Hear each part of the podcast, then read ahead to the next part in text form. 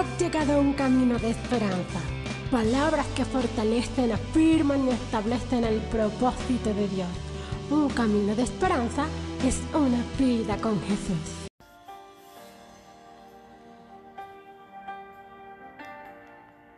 Bendito sea el nombre de nuestro Dios eterno, creador de cielo y tierra, y Padre de nuestro Señor Jesucristo en el cual fueron hechos todas las cosas, como dice su palabra, en Él y para Él. Y la palabra de Dios nos enseña que el amor es el vínculo perfecto, porque de tal manera amó Dios al mundo que entregó a su Hijo, a su unigénito, para que en aquella cruz Él pagara todas nuestras transgresiones, nuestros pecados. En aquel lugar fuimos libertados, fuimos comprados con un precio de sangre. Y la palabra de Dios en Colosenses capítulo 3, verso 14 dice, por encima de todo, vístanse de amor, que es el vínculo perfecto. Y hablar de amor en este tiempo es muy importante. Y es importante saber que el verdadero amor proviene de Dios. De un Dios que nos ama de tal manera que nos ha dado todo. Y a pesar de nuestras fallas, a pesar de nuestra infidelidad, Él sigue siendo fiel a su palabra. Pero el apóstol Pablo, en este capítulo 3 de Colosenses, en el verso 12 dice, por lo tanto, como escogidos de Dios, santos y amados, revístanse de afecto entrañable y de bondad, humildad, amabilidad y paciencia, de modo que se toleren unos a otros y se perdonen si alguno tiene queja contra otro así como el Señor los perdonó, perdonen también ustedes. wow. Realmente la demostración de un verdadero amor es cuando nosotros podemos perdonar, cuando nosotros podemos perdonar las agresiones, las transgresiones, las ofensas, los maltratos.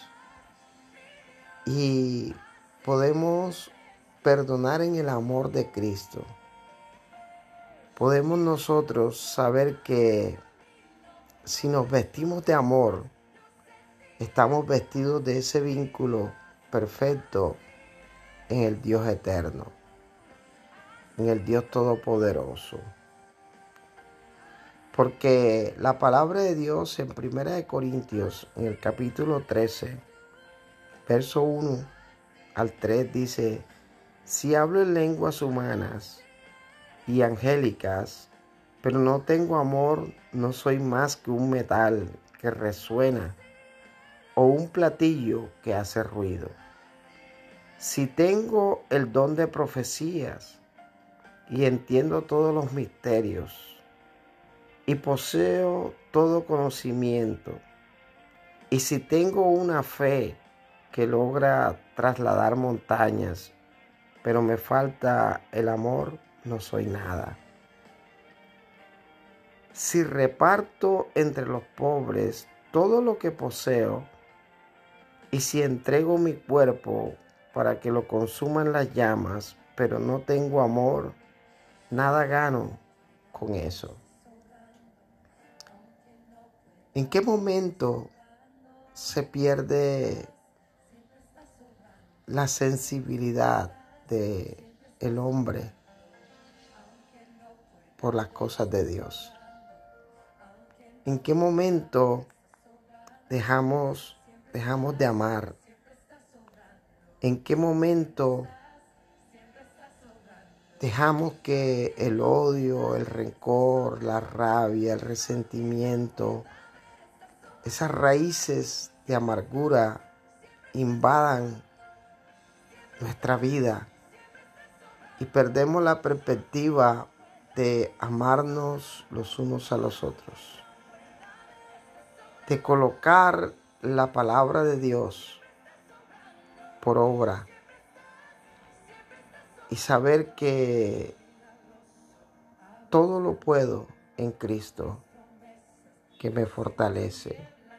Jesús fue el hombre que quizás padeció el mayor desprecio de la humanidad, porque después de haber hecho milagros, prodigios, señales, llegó el momento en que fue entregado,